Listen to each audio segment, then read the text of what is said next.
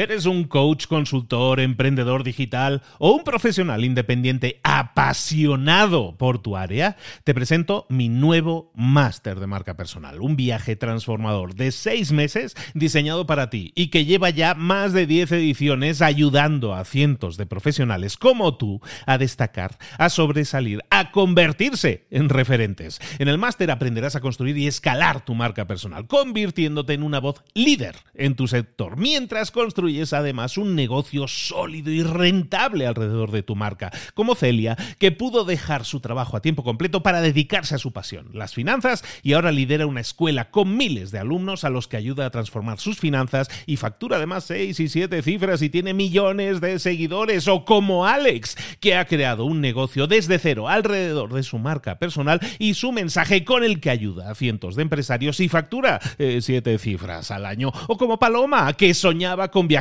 por el mundo y que ahora vive como nómada digital con cientos de miles de seguidores y más de 17.000 alumnos. Gracias al máster, su sueño pasó de ser una idea a una realidad rentable y reconocida.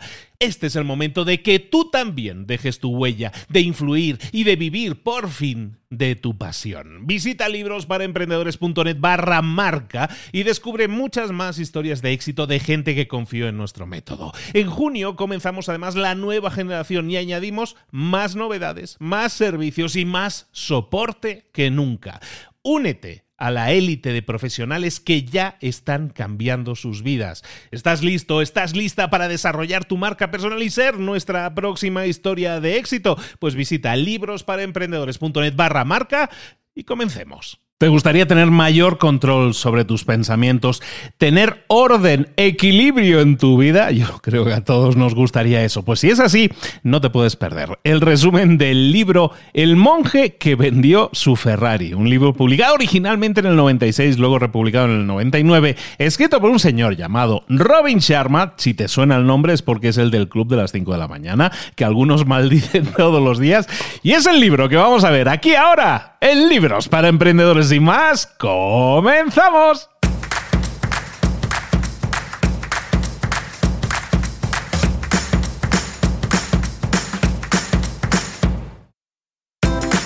Bienvenidos al podcast Libros para Emprendedores. Para alcanzar el éxito en cualquier negocio que quieras emprender, debes formarte, debes estudiar, aprender para emprender. Y para ello, no hay nada mejor que un libro. En el podcast Libros para Emprendedores te ayudamos de tres maneras. Primero, seleccionando los mejores libros del mercado para ayudarte a emprender, a mejorar en tu emprendimiento. Segundo, te ofrecemos gratis un resumen de los puntos más valiosos explicados en cada libro. Y tercero, te damos finalmente pasos a seguir para poner en práctica todas esas lecciones aprendidas y así poder acortar tu camino hacia el éxito ya sea marketing, ventas, liderazgo, emprendimientos, mentalización, eh, vamos a analizar lo mejor de lo mejor de los mejores libros del mercado y te lo vamos a dar todo bien masticadito y listo para ser aplicado. Soy Luis Ramos, empresario y emprendedor, y voy a acompañarte, si me lo permites, en este camino. Sin más, comenzamos. Muy buenas a todos, bienvenidos una semana más a Libros para Emprendedores. Aquí estamos de nuevo con un resumen, con un análisis de un libro, de un libro fantástico, pero libro de autoayuda. Y entonces aviso ya de entrada que hay gente que dice, no, los libros de autoayuda no ayudan. Bueno, vamos a ver qué tal nos ayuda. Al final son muchas cosas que hay en los libros de autoayuda que son de lógica, que son cosas que hemos escuchado siempre, toda la vida, son al final son cosas normales de entender, pero que no aplicamos. Y al final un libro de autoayuda lo que hace es presentar muchas veces ideas que tú ya conoces o ideas que no conoces, también puede ser, pero ideas que ya conoces y te, y te propone formas nuevas de aplicarlas. Hoy vamos a ver un libro que se llama El monje que vendió su Ferrari, uno de esos títulos súper reconocibles, libro que lleva, pues no sé, décadas en las librerías y que, y que muchos conocemos y que hemos leído y que tiene que ver con esa forma de escritura que son las parábolas, las historias para explicar o para darnos mensajes. Hemos traído durante mucho tiempo ese tipo de libros, normalmente en el especial de Navidad de libros para emprendedores, pero ahora voy a intentar, voy a intentar atacar en este caso este libro que, que tiene pasos muy claros y muy definidos y vamos a estructurarlo de forma que sea muy agradable. Espero el resumen y el análisis que te traigo. Vamos a hacer una cosa, voy a hacerlo bastante ágil. El libro es muy pequeño, en realidad se lee muy rápidamente. Entonces, lo que quiero es invitarte a que, a que visites este resumen en el que te traigo siete pasos que te van a permitir crecer y tener una vida mejor, buscar la felicidad, como decía Will Smith en aquella película. Pues nosotros también buscamos lo mismo, tener más pasión, más energía, más enfoque para eso, esta historia de abogados que lo dejan todo, que venden su Ferrari y se convierten en monjes yéndose al Tíbet, a lo mejor te inspira. ¿Quiere decir que para eso te tienes que ir al Tíbet y vender tu Ferrari? para nada, para nada, pero a lo mejor te inspira para ver que nosotros también podemos hacer cambios en nuestra vida y lo más importante, gran mensaje del libro, casi todos los libros de autoayuda, y es que el poder está en tus manos. Si tú quieres cambiar las cosas, tú decides cambiarlas y en el momento en que lo decides, lo pones en práctica, pasas a la acción, como decimos por aquí, y los cambios llegan a tu vida. Vamos a hablar de, del monje que vendió su Ferrari, un libro publicado originalmente autopublicado en el 96, luego republicado por HarperCollins en el 99, escrito por un señor que se llama Robin Sharma. Robin Sharma era por aquel entonces abogado y deja la abogacía precisamente por un tema de saturación. Este libro plasma parte de esa idea, de esa vivencia de Robin Sharma. Evidentemente la viste con una, con una historia realmente, pero bueno, podemos hablar un poco de la experiencia vital de este autor que lo plasma de una forma que, se pues, encuentra una serie de verdades que a esta persona le cuadran y lo convierte en esta historia tan famosa y tan reconocible. Vamos entonces a atacar este libro ya directamente y vamos a hablar de Julian Mantle. Julian es el protagonista de nuestra historia. Julian es un famoso, exitoso abogado, mucho dinero. Y, tiene de todo, ¿eh? tiene una mansión, tiene trajes de Armani, eh, vamos, tiene todo, el Ferrari, todo evidentemente, ¿no? Pero está estresadísimo con el trabajo. Sigue trabajando y trabajando, nunca se relaja, es un perfeccionista y, y básicamente se dedica a la abogacía, está en los juicios, trabaja 18 horas al día y básicamente pues está estresado a no a más no poder. Con él trabaja un interno, un becario que se llama John y que es importante en esta historia. Luego, luego se van a reencontrar. ¿Por qué? ¿Qué es lo que sucede? Pues que Julian, eh, nuestro protagonista, está perdiendo su pasión, está perdiendo su energía, está perdiendo su enfoque. En vez de ser brillante como era antes en los juicios, ahora ya no lo es tanto. Eh, eh, bebe demasiado, fuma demasiado, come demasiado. Su estilo de vida es horrible, cada vez se engorda más. su la pinta que tiene es de alguien que es más mayor de la edad que, tiene realmente. La cosa no pinta bien para Julian. Y esto es algo, y, que, pauso aquí un momento, esto es algo en lo que la mayoría de nosotros en algún momento de nuestra vida nos hemos sentido probablemente muy identificados. Si eso es así, esta historia a lo mejor también es para ti. Continúo.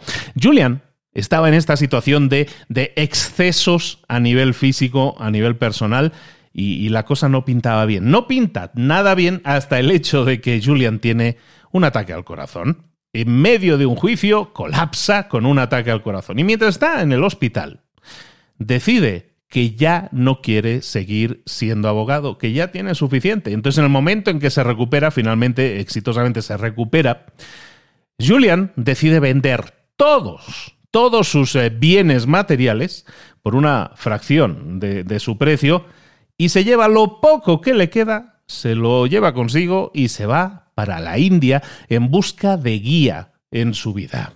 Hacemos una pausa ahí, ¿por qué? Porque Julian se va durante tres años y lo volvemos a ver de regreso tres años después. No ha hecho ningún tipo de contacto con las personas con las que había trabajado, con John, con nadie del bufete de abogados, no contacta con nadie en esos tres años. En estos tres años, John, el que había sido el becario, pues ha ido desarrollando su vida personal y profesional alrededor también de la abogacía y está llegando al mismo punto prácticamente en el que Julian estaba, un punto en el que tiene una familia, tiene una estabilidad en teoría en, lo personal y en lo profesional, pero empieza a verse igual de quemado que lo había estado Julian tres años antes. En eso, que Julian reaparece.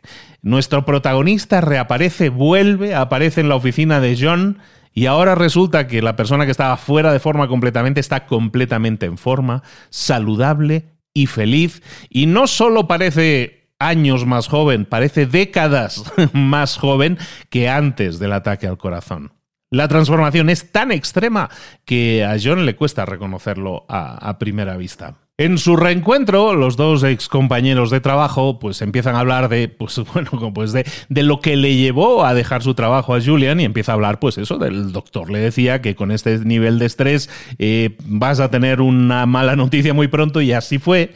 Y además, pues todo eso se junta con la sensación de que de que estaba perdiendo su pasión, lo mismo que a John le está sucediendo. Entonces empiezan a hablar de su viaje, de hecho en el libro se relata pues que quedan para cenar y todo eso. Vamos a dejar esa historia, esa historia por ahí aparcada porque básicamente nos vamos a centrar en el viaje de Julian y por qué Julian regresa y por qué podemos aprender nosotros muchas cosas del viaje, de esos tres años de transformación de nuestro personaje. Este Julian se fue, efectivamente, vendió todo y se fue a la India. Y llegó a la India buscando profesores, buscando guía. Allí se encuentra con un ex abogado también que, le empieza a hablar del propósito, ¿no? De que, de que su propósito es servir a otros y Julian decide que esa persona sea eh, su maestro, ¿no? Quiero que tú me enseñes porque tú ah, me entiendes perfectamente, fuiste abogado, has pasado por lo mismo que yo. Y el, y el otro, el, el, ex abogado, le dice, no, yo no, no creo que vaya a ser un buen maestro para ti, pero te propongo una cosa, te propongo que busques a los sabios de Sivana. Los sabios de Sivana son un grupo de monjes que viven en las montañas por allá en el Himalaya y que muy poca gente ha llegado a alcanzar porque está, está muy difícil llegar a donde están estos monjes que son los sabios de Sivana, pero el, el ex abogado le dice, bueno, mira, está por ese rumbo, tira para allá y a ver si los encuentras con un poco de suerte. Yo soy muy mayor, yo nunca he podido ir a buscarlos porque el viaje, eh, el territorio es tan agreste que yo no he podido llegar. Y de eh, aquí que Julian dice, bueno, pues está bien, pues voy a buscar a estos sabios de Sivana de los cuales quiero aprender y quiero buscar una, una, una, mejor, una mejor versión de mí mismo. Y lo que hace es empezar ese viaje que dura una semana y va ahí cruzando el Himalaya, intentando llegar a encontrar a esos sabios. Y efectivamente se cruza con una, con una persona en ese camino tras una semana caminando por esas montañas y esa persona resulta ser un sabio de Sivana. Y esa persona dice, bueno, pues sí, efectivamente soy uno de los sabios y, te felicito porque muy poca gente ha llegado aquí. Hace años que no llegaba nadie y eso quiere decir que, que tienes muchas ganas de crecer, muchas ganas de mejorar. Claro que sí, vente con nosotros. La única condición que le pone el sabio, que por cierto se llamaba Yogi Raman, el sabio le propone que sí, que puede llegar con ellos, pero con una condición. Debe llevar todo lo que aprenda de nuevo a su, a su casa, de nuevo a su país y compartirlo con la mayor cantidad de gente posible. Dicho y hecho, se compromete a ello nuestro amigo Julian, acepta y eso pues lo llevan a Sivana. Sivana es el, sitio, una pequeña, una pequeña aldea escondida en las montañas donde viven estos, estos sabios. Llega allí y bueno, pues les sirven, allí comen fruta, comen verduras, son muy felices, están todos muy saludables y, parece todo una cosa muy tranquila, ¿no? Comparado con el sitio donde él viene, Julian, que es eh, un sitio súper acelerado de vida occidental, muy acelerado encuentra muchísimos cambios. Entonces, después de unas semanas, empieza a notar cambios y empieza a aprender de los sabios. Y lo que viene a continuación en este libro y que te voy a, relatar es básicamente los siete aprendizajes, los siete aprendizajes que forman parte, de este sistema Sivana que, relatan en el libro, que son siete aprendizajes, siete lecciones que nosotros deberíamos también incorporar en nuestra vida para tener una vida más feliz. Esas siete lecciones forman parte de, lo que llaman las siete virtudes principales. Y esas siete virtudes principales tienen que ver con la mente, con el propósito, con el kaizen, con el autocontrol, con la gestión del tiempo, con la ayuda a otros y con lo de vivir en el ahora. Estas siete virtudes se enseñan en el libro en, una historia, a través de una historia muy sugerente. Y ahí te va el, el, setup, la configuración de la historia, porque esa historia nos va a actuar, nos va a servir como una forma fácil de memorizar cada uno de los puntos, cada uno de los pasos. Imagínate, esta es la mini historia, es una historia muy pequeña. Imagínate que estás eh, sentado en el jardín más increíble, más en paz que has visto en tu vida. En el centro de ese jardín hay un faro rojo de seis pisos de altura. De repente, la puerta que está en la base del faro se abre y aparece un gigante, un luchador de sumo de casi tres metros de altura, de 300 kilos de peso, que se planta en medio del jardín. Está completamente desnudo, como están prácticamente siempre los luchadores de sumo, excepto por un cable que es de color rosa y que básicamente actúa como ropa interior. Ese luchador de sumo encuentra un reloj de oro, lo recoge, se lo pone e inmediatamente cae inconsciente al suelo. De repente, el luchador de sumo inconsciente recupera la conciencia cuando siente, cuando siente el olor de rosas y se despierta y se levanta de nuevo. Al levantarse lo hace otra vez vigoroso y fuerte y se sorprende por lo que ve, porque lo que ve es un largo camino con diamantes incrustados que se pierde en la distancia el luchador de sumo empieza a, caminar, empieza a recorrer ese camino de diamantes que le va a llevar hasta la eterna felicidad. Esto que, tenemos aquí, esto que tenemos aquí es la historia, la fábula sobre la que vamos a trabajar estos próximos siete pasos. Estos próximos siete pasos que tienen que ver, recuerda, el jardín, el faro, el luchador de sumo, el cable rosa, el, reloj, el olor de rosas, y el, camino de diamantes, todo eso lo vamos a revisitar en este resumen que vamos a intentar hacer de la forma más ágil posible. ¿Por qué? Porque estos, estos elementos de esta historia en realidad son siete metáforas. El jardín, el faro, el luchador de sumo, el cable rosa, el reloj, las rosas y el camino de diamantes. Y ahora lo que vamos a hacer es recorrer cada una de esas metáforas porque cada una representa una lección que tú y yo a lo mejor deberíamos incorporar en nuestra vida. Espero que te ayude. Vamos con el primer punto. El primer punto es el jardín, ese bello jardín que es una metáfora de tu propia mente. Igual que nosotros tenemos un jardín y lo cuidamos, normalmente un jardín de los típicos de césped, pues igualmente nuestra mente es un jardín que tenemos que cuidar.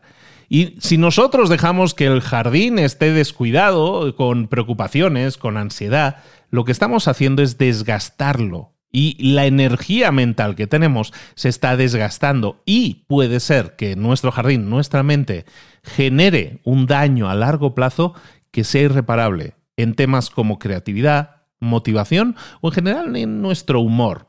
Entonces nuestra mente es esa cosa que hay en el mundo de la que nosotros tenemos control. Muchas otras cosas en nuestra vida no son cosas que están bajo nuestro control, pero nuestra mente sí está 100% bajo nuestro control. Aprender a gestionar tus pensamientos es clave para aprender cómo gestionar tu vida. Sin embargo, dominar tu mente requiere de que la ejercites. Igual que entrenas un músculo, tienes que ejercitar eh, la mente. Y para eso vamos a utilizar dos técnicas poderosas. La primera, la meditación, y la segunda, el pensamiento de oposición. Para, la meditación en el libro nos proponen un, um, un, ejercicio que llaman el corazón de la rosa.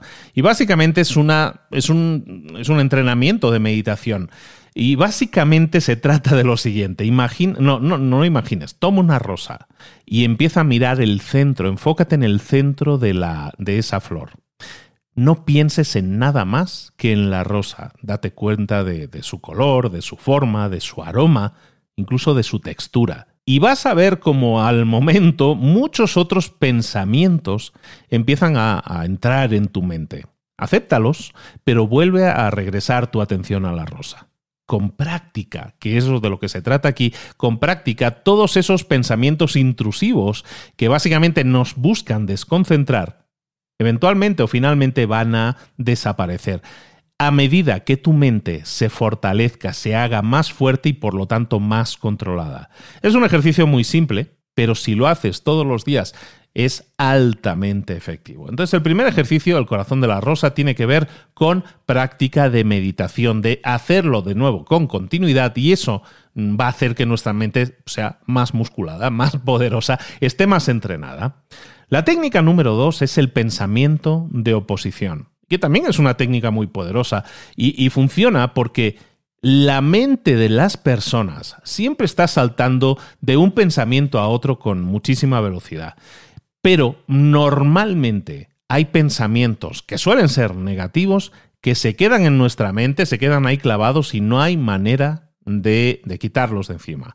El ejercicio del pensamiento de oposición se basa en que nosotros reemplacemos un pensamiento negativo con un pensamiento positivo. Eso evidentemente requiere de que seas consciente de tus propios pensamientos. Entonces estaremos siempre pendientes de cuando aparece un pensamiento negativo y lo que vamos a hacer es intentar reemplazarlo inmediatamente por un pensamiento positivo.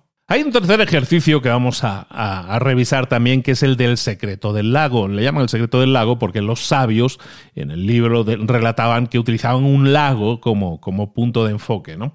Pero no necesitamos un lago para hacerlo. El, el del secreto del lago básicamente se trata de la idea de que tu mente atrae aquello que quieres. Por ejemplo, si tú sientes que hay algo que te falta en la vida, probablemente es porque no estás enfocando tus pensamientos en ello. Entonces, la, estrategia del secreto del lago básicamente es una técnica para asegurarte de que, entre comillas, atraes a las cosas correctas. El secreto del lago, ponerlo en práctica es muy sencillo. Busca un sitio tranquilo, cierra los ojos y simplemente respira hasta que te sientas completamente en calma y con una mente clara. Entonces luego lo que vas a hacer es visualizar lo más claro que puedas a la persona que quieres ser. Por ejemplo, si tú quieres ser una persona feliz o más feliz, visualízate, ve, te tienes que ver a ti mismo, a ti misma, riendo, sonriendo. Si quieres ser más valiente, pues imagínate o visualízate actuando de manera más valiente y, más decisiva. Y este es un ejercicio que se puede considerar una práctica para que, que, vayamos haciendo también, que vayamos visualizándonos y vayamos concentrando nuestros pensamientos esto, que, tiene una base, dicho así, parece una cosa muy, muy subjetiva, en realidad tiene un principio tiene un principio que es real, que tiene un nombre científico incluso, que se llama el fenómeno Bader-Meinhof, que básicamente es que cada vez que nosotros enfocamos nuestra mente en algo, empezamos a ver, eh, empezamos a darnos cuenta de cosas que antes no nos habíamos dado cuenta, ¿no? Por ejemplo, lo que se dice siempre de, oye, eh, que me quiero comprar un coche de, determinada marca de color rojo, ¿no? Y de, en cuanto lo decides, de repente todo a tu alrededor empiezas a ver coches de esa marca y de color rojo y digo, mira, antes no me había dado cuenta, ¿no? Entonces este sesgo cognitivo tiene que ver con, con eso, ¿no? Con el enfoque que nosotros ponemos en una determinada cosa hace que seamos más conscientes de, de cosas que confirman ese pensamiento. Por lo tanto, el secreto del lago tiene muchísimo que ver en este caso con enfocar en las cosas que queremos nuestros pensamientos. Es importantísimo que encuentres tu foco. Es crucial para encontrar tu felicidad, que encuentres tu foco. Cuando tú encuentras algo en tu vida que realmente disfrutas, que te gusta hacer, ¿verdad que puedes concentrarte con total claridad en ello? ¿Verdad que no se está malgastando energía porque todo va enfocado correctamente? ¿Verdad que entonces no sentimos que trabajamos y nos sentimos que nos estamos divirtiendo? Pues eso es algo que debemos buscar en nuestra vida y luego también reconocer algo, que eso es importantísimo, que lo pongamos encima de la mesa, y es que no existe la realidad objetiva. Lo que para una persona podría ser su peor enemigo, para otra persona podría ser su mejor amigo. Entonces, lo que para unos es una tragedia y para otros es una gran oportunidad, en este caso lo podríamos incluso tomar de la misma historia de este ex abogado, Julian, ¿no? Y de su ataque al corazón. Su ataque al corazón, que era una cosa totalmente negativa, la transforma en una cosa positiva y de crecimiento. Nosotros, por lo tanto, tenemos que entender que los eventos en nuestra vida no son ni buenos ni malos, sino lo que hacemos nosotros, como nosotros reaccionamos, recuerda que nosotros somos dueños de nuestra mente, como nosotros reaccionemos ante eso que ha sucedido es lo que va a etiquetar la cosa como buena o como mala. Pero recuerda que si nosotros vivimos las cosas y las aceptamos como son, eso es una gran enseñanza que podemos incorporar a nuestra vida para eliminar juicios de bueno o de malo. La siguiente metáfora de la historia era la del faro. Teníamos un faro de, seis pisos de altura, un gran faro. Bueno, pues ¿cuál es la metáfora del faro? Pues el, faro es nuestro propósito de vida. Es lo que nos guía en los tiempos difíciles, igual que un faro guía a los barcos cuando la noche es oscura o hay una tormenta. Todos nosotros, todos los seres humanos tenemos un propósito y además tenemos toda una serie de talentos y, dones que nos van a ayudar a conseguir ese propósito. Conseguir nuestro propio propósito es la única forma de vivir una vida plena. Por lo tanto, busquemos ese propósito y vamos a buscar trabajar en él. Tu propósito debería ser algo que ayude a los demás de alguna forma ya sea enseñando a los demás algo que les ilumine, algo que les, eh, que les alumbre, como en el caso de Julian, o a lo mejor puede ser ayudando a los demás haciendo cosas creativas, como en el libro sucede con el amigo John, que le gustaba el tema de la pintura, pero porque tenía que seguir una carrera que le garantizara la comida, eh, pues dejó atrás toda esa idea de pintar. Pero a lo mejor pintar es tu pasión. Y pintar cuadros preciosos, eso va a servir para ayudar a otros, porque les va a dar disfrute a otras personas.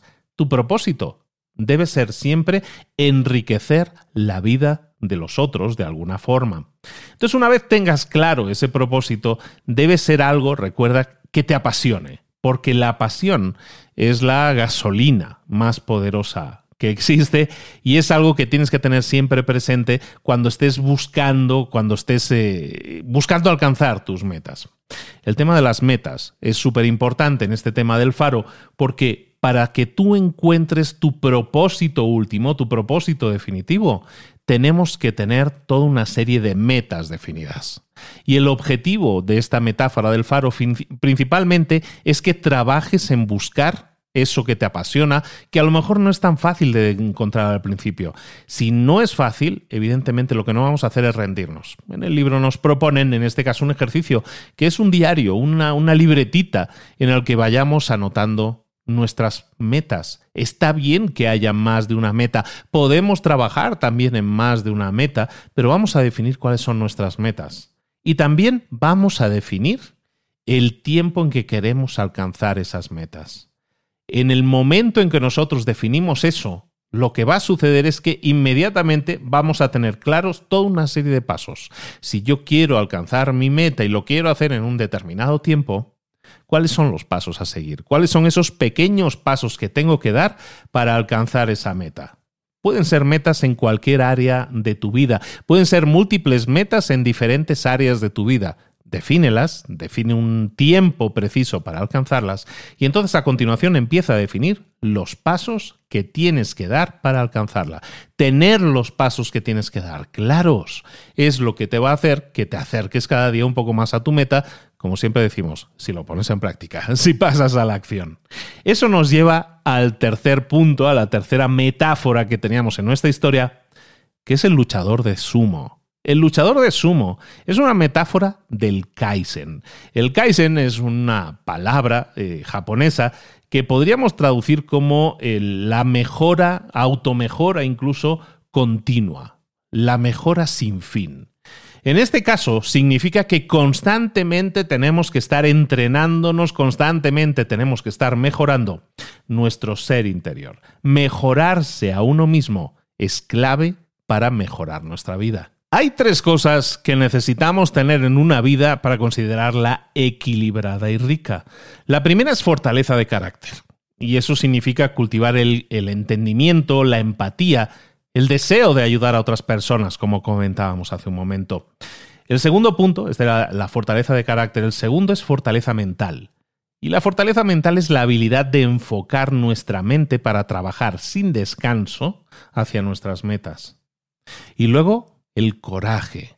El coraje es trabajar sin miedo, siempre intentando entendernos a nosotros mismos y buscar nuestro propósito de vida. Para cultivar esas tres cualidades, la fortaleza de carácter, la fortaleza mental y el coraje, eh, tenemos que desarrollar este Kaizen, esta mejora continua.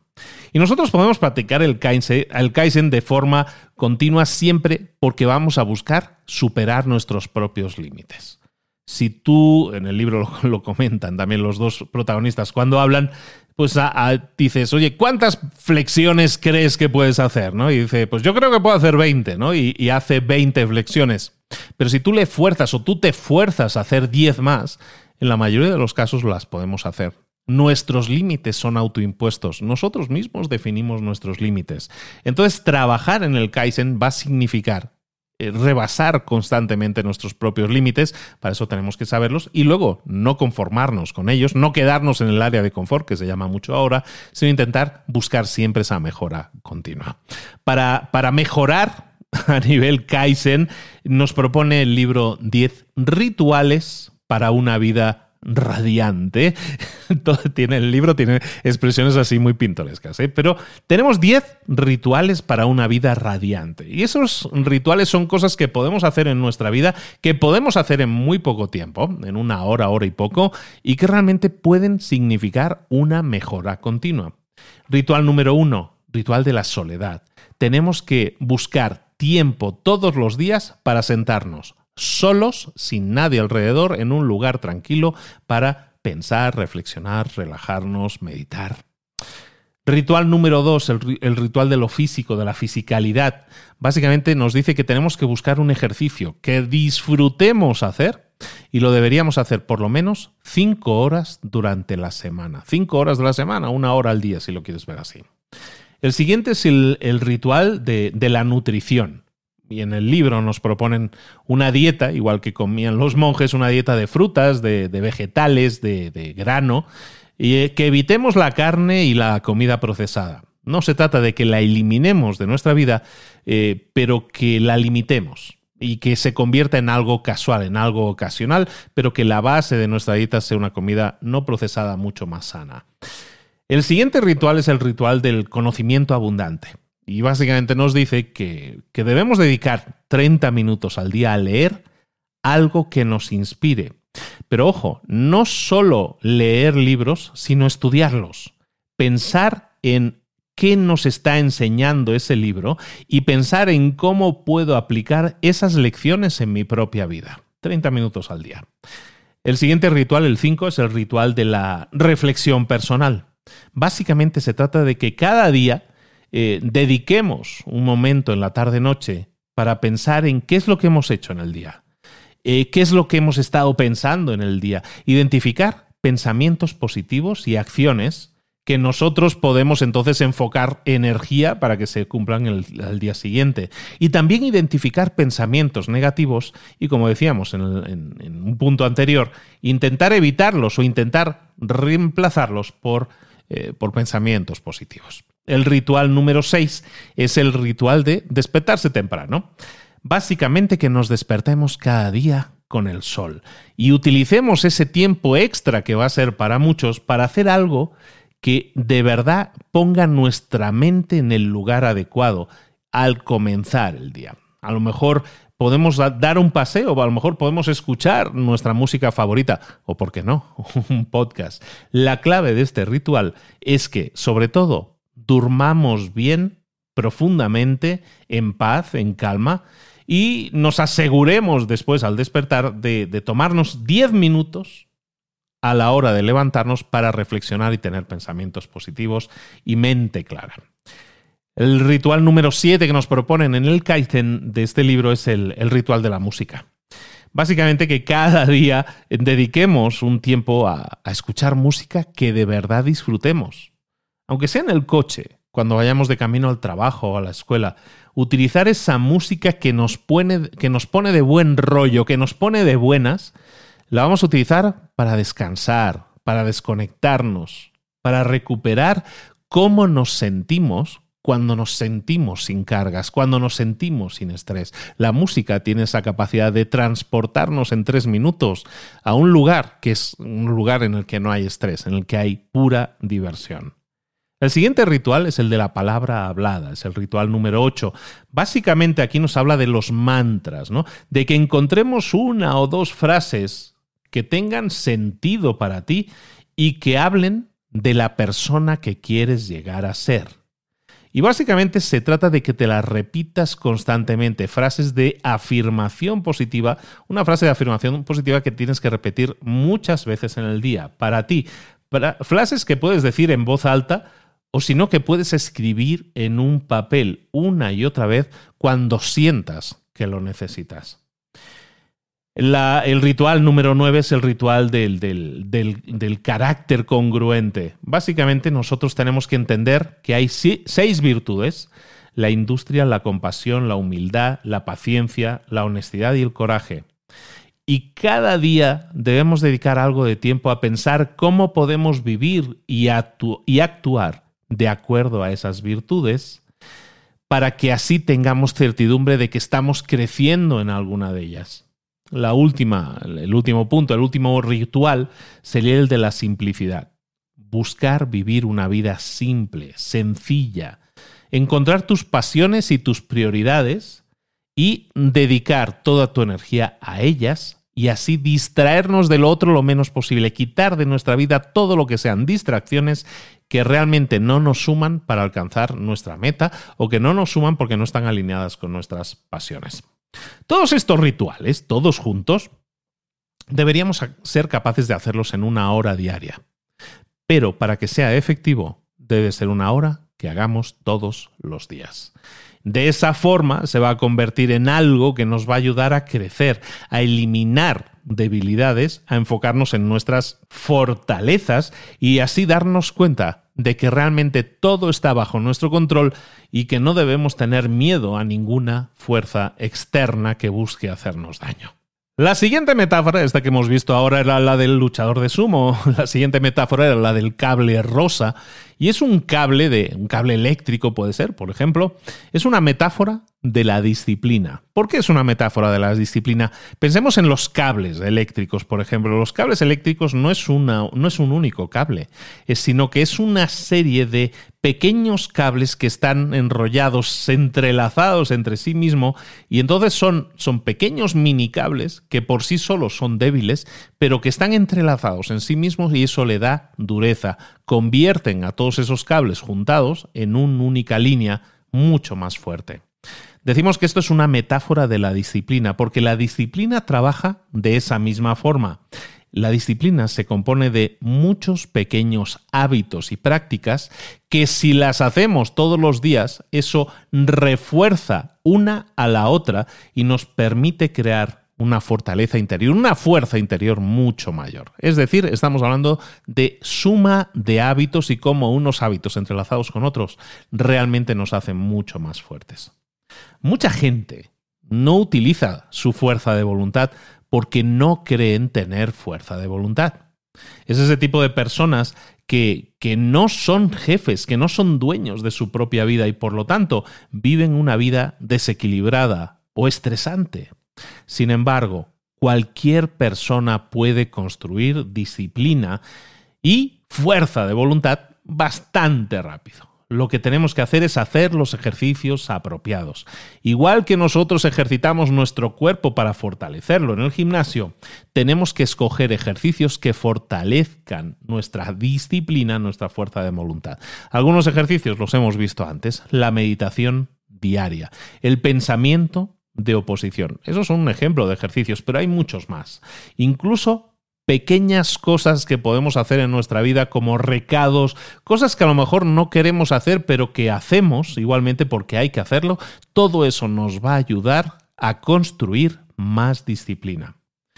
Quizás nos veamos tentados a regresar a, a nuestros viejos hábitos, pero recuerda que un hábito normalmente tiene un muro que hay que sobrepasar al principio, pero una vez sobrepasado se hace inmediatamente muchísimo más fácil tenemos que construir nuestro cable a través de toda una serie de hábitos que se entrelazan entre ellos.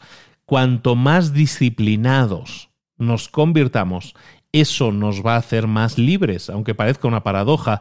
Cuando nosotros somos somos esclavos al final, somos esclavos de nuestros deseos, entonces ser libres tener capacidad de decisión nos es mucho más difícil. Entonces, tener hábitos, tener disciplina es lo que nos va a proporcionar libertad y mejor toma de decisiones. Esta era la metáfora del cable, ¿no? Ahora nos vamos con la siguiente metáfora, que era, si recuerdas, el luchador de sumo que recogía el reloj y, y, se lo ponía, ¿no? La siguiente metáfora es la del reloj, y ese reloj es una metáfora, evidentemente, que tiene que ver con el tiempo. El tiempo es nuestro recurso más valioso y tenemos que, gastarlo de forma adecuada y cuanto mejor lo gastemos, y ahí sí es un gasto porque nunca es recuperable, el tiempo no se, no se recupera nunca, cuanto mejor lo invirtamos, mejor nuestra vida va a ser mucho mejor y más satisfactoria. Lo dicen en el libro y es algo que hemos tratado en muchísimos otros resúmenes de libros, que el 80% de lo que nosotros conseguimos proviene del 20% de las cosas que hacemos, el 80-20 famoso. Entonces, recuerda esto, el 80% de lo que conseguimos viene del 20% que hacemos. Entonces empecemos a pensar qué es lo que hacemos, ¿no? Empecemos a pensar en todas las cosas que hacemos en nuestro día. Empecemos a pensar en cuáles de esas cosas van a tener un impacto o van a generar un impacto más duradero en nuestra vida. Y probablemente nos demos cuenta de que hay una serie de cosas que, que, estamos haciendo que sí importan, que sí deberíamos hacer porque son inversiones en nuestro largo plazo. Y a esas cosas son a las que tenemos que dedicar la mayor parte de nuestro tiempo y energía. Y de la misma forma, vamos a descubrir cosas que no nos suman, que no nos acercan a nuestras metas. Y si no nos acercan a nuestras metas, qué bueno que lo has identificado, vamos a, vamos a eliminarlo ¿no? de nuestra vida lo antes posible, vamos a proteger nuestro tiempo.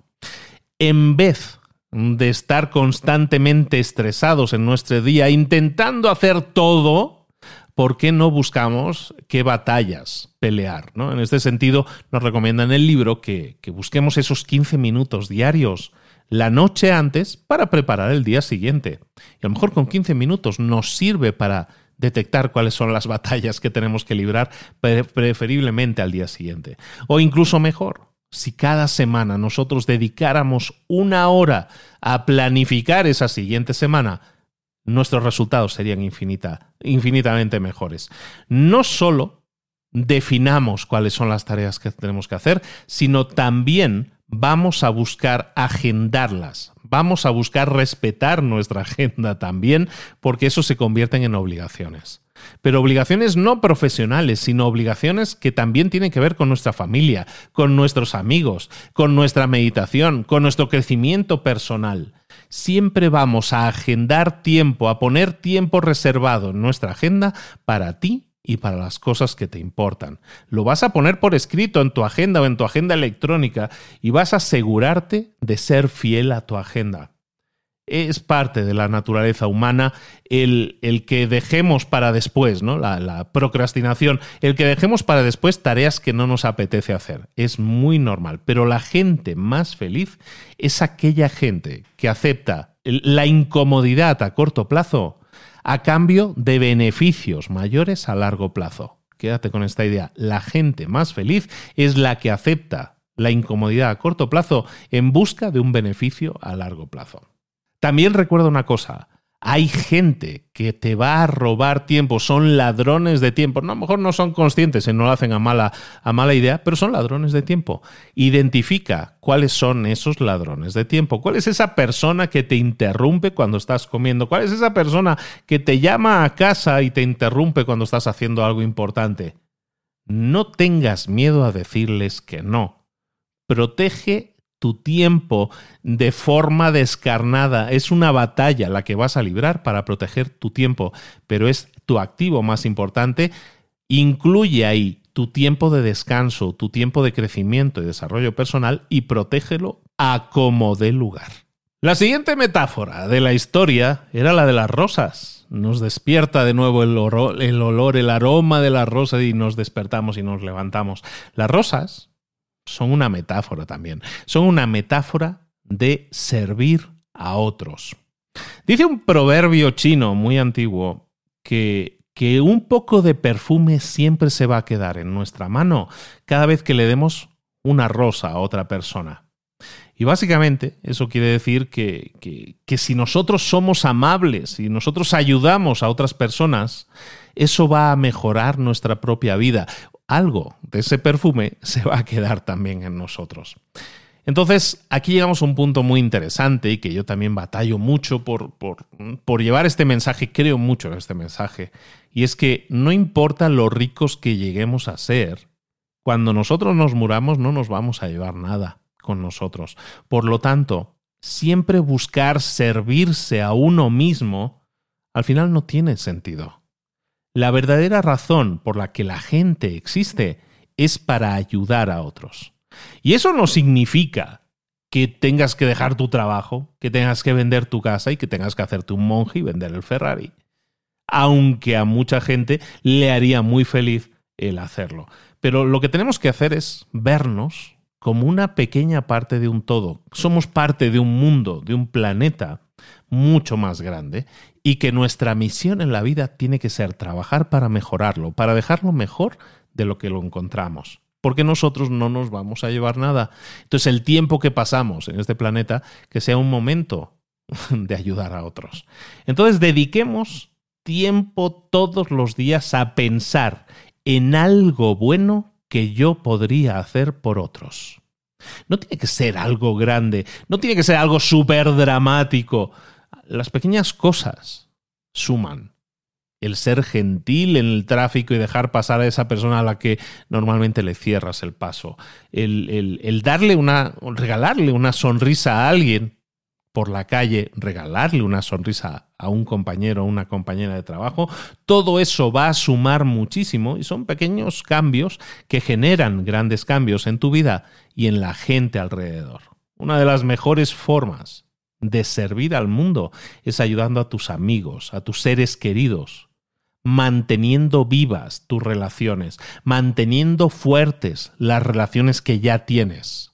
No se trata de coleccionar relaciones nuevas, se trata de cuidar lo que ya tienes, porque eso también es un tesoro. Y ese tesoro es el tesoro que de verdad va a enriquecer tu vida. Y eso nos lleva a la última metáfora.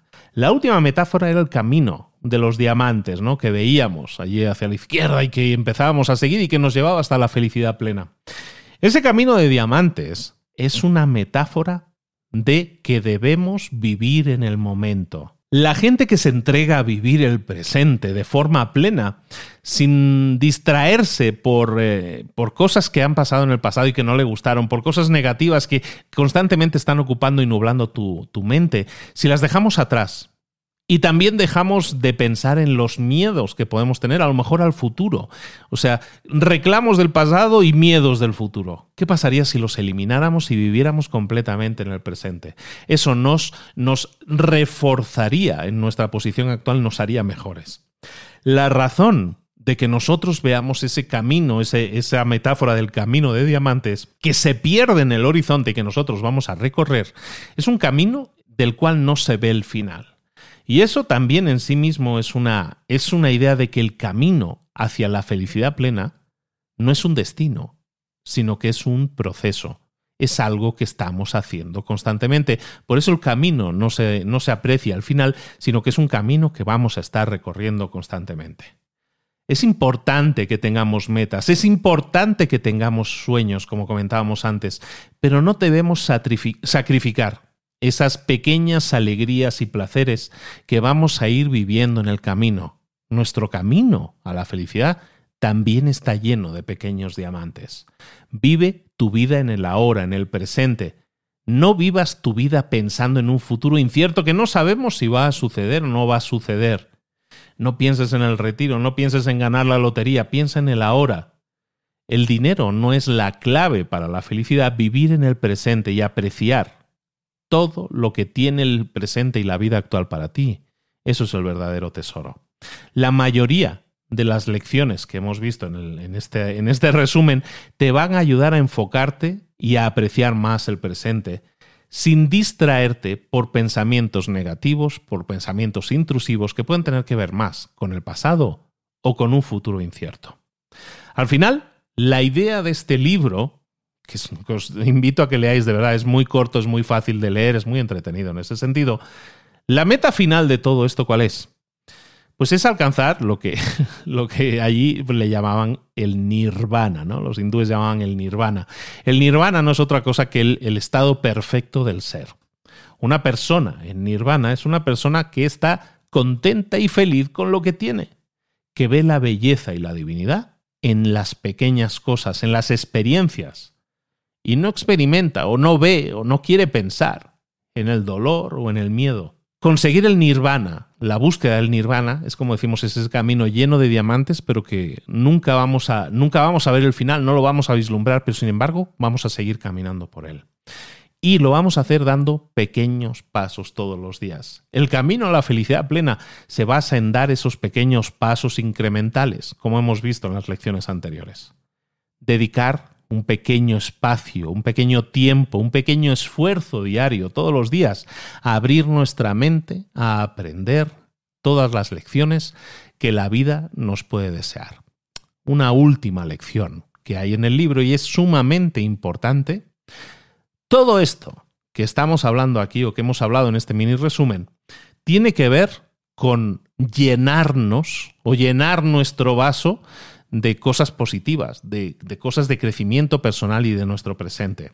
Sin embargo, puede suceder que nosotros ya tengamos el vaso lleno.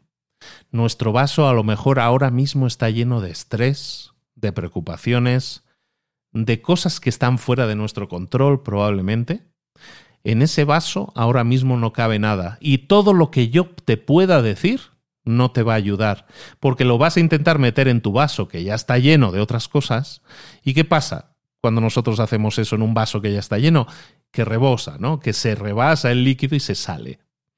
Entonces, antes de incorporar todas estas cosas en tu vida, piensa que a lo mejor tenemos que sacar algunas antes. Tenemos que vaciar el vaso para de esta manera llenarlo con cosas que realmente nos hagan crecer creas o no en esto, seas más o menos espiritual, yo te recomendaría desde libros para emprendedores que muchas veces dejemos de pensar en lo técnico, en lo específico y empezamos a pensar en nosotros como personas, como vasos, como contenedores, en los que estamos metiendo constantemente cosas. Si ahora mismo no tienes los resultados que tú quisieras tener, probablemente es que tu vaso está lleno, pero no de las cosas correctas. Igual que este señor mm, vendió el Ferrari y se fue a la India, no se trata de que vendas las cosas, pero se trata de que pienses que a lo mejor hay cosas en tu vida que sobran. Identifícalas, vacíalas, quítalas de tu vaso y eso te va a permitir entonces meter cosas nuevas en tu vaso. No intentemos acumular conocimiento, no intentemos acumular ideas que nunca vamos a poder poner en práctica porque se entremezclan unas con otras. Esto es un, tema, fíjate, esto es un tema que me pasa a mí mucho en libros para emprendedores, es que llevamos ciento y pico o doscientos episodios hablando de libros. Entonces siempre tengo esa inquietud, ¿no? Digo, son demasiados libros, son libros que, que, la gente se acostumbra a que esa zona de confort de estas personas sea la acumulación de información. Yo mismo soy pecador en ese sentido y entonces busco leer lo mínimo necesario de cada libro para obtener una lección e inmediatamente ponerla en práctica. Y eso sucede porque yo siempre procuro tener el vaso vacío para poder seguir llenándolo. Y esa es una lección que está en este libro y que yo también quiero compartir contigo. Busca tener siempre tu vaso vacío.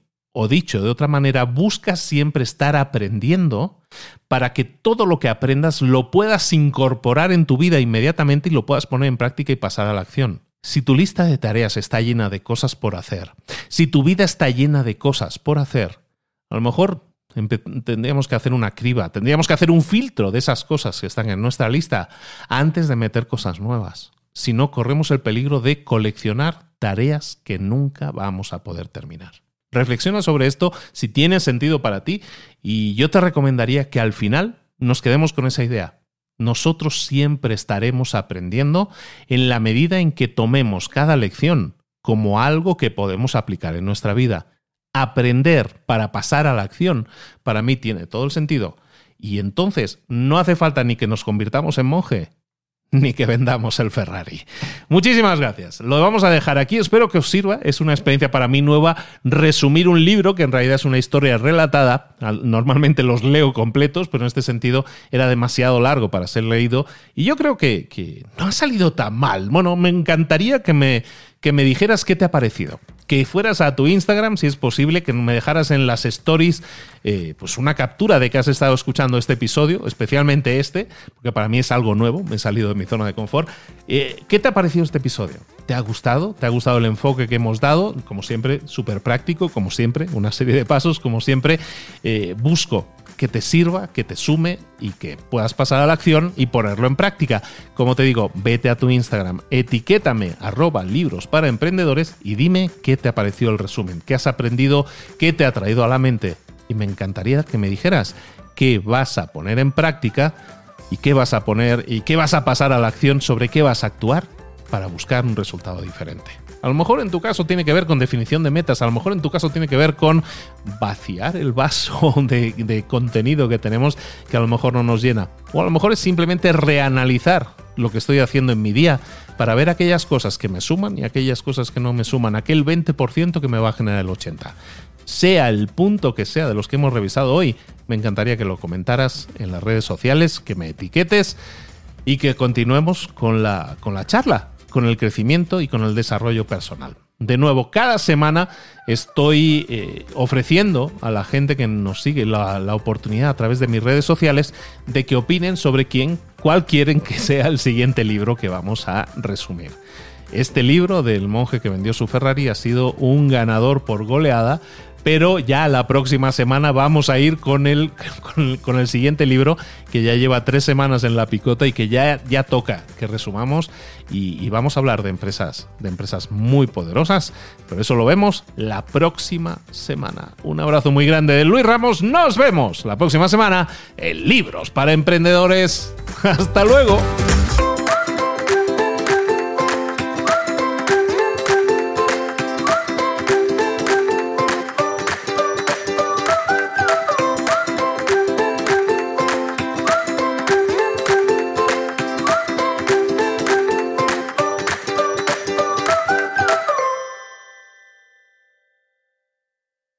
¿Eres un coach, consultor, emprendedor digital o un profesional independiente apasionado por tu área? Te presento mi nuevo máster de marca personal, un viaje transformador de seis meses diseñado para ti y que lleva ya más de 10 ediciones ayudando a cientos de profesionales como tú a destacar, a sobresalir, a convertirse en referentes. En el máster aprenderás a construir y escalar tu marca personal, convirtiéndote en una voz líder en tu sector, mientras construyes es además un negocio sólido y rentable alrededor de tu marca, como Celia, que pudo dejar su trabajo a tiempo completo para dedicarse a su pasión, las finanzas, y ahora lidera una escuela con miles de alumnos a los que ayuda a transformar sus finanzas y factura además seis y siete cifras y tiene millones de seguidores, o como Alex, que ha creado un negocio desde cero alrededor de su marca personal y su mensaje con el que ayuda a cientos de empresarios y factura eh, siete cifras al año, o como Paloma, que soñaba con viajar por el mundo y que ahora vive como nómada digital con cientos de miles de seguidores y más de 17.000 alumnos. Gracias al máster, su sueño pasó de ser una idea a una realidad rentable y reconocida. Este es el momento de que tú también dejes tu huella, de influir y de vivir por fin de tu pasión. Visita librosparaemprendedores.net barra marca y descubre muchas más historias de éxito de gente que confió en nuestro método. En junio comenzamos además la nueva generación y añadimos más novedades, más servicios y más soporte que nunca. Únete a la élite de profesionales que ya están cambiando sus vidas. ¿Estás listo? ¿Estás lista para desarrollar tu marca personal y ser nuestra próxima historia de éxito? Pues visita librosparaemprendedores.net barra marca y comencemos.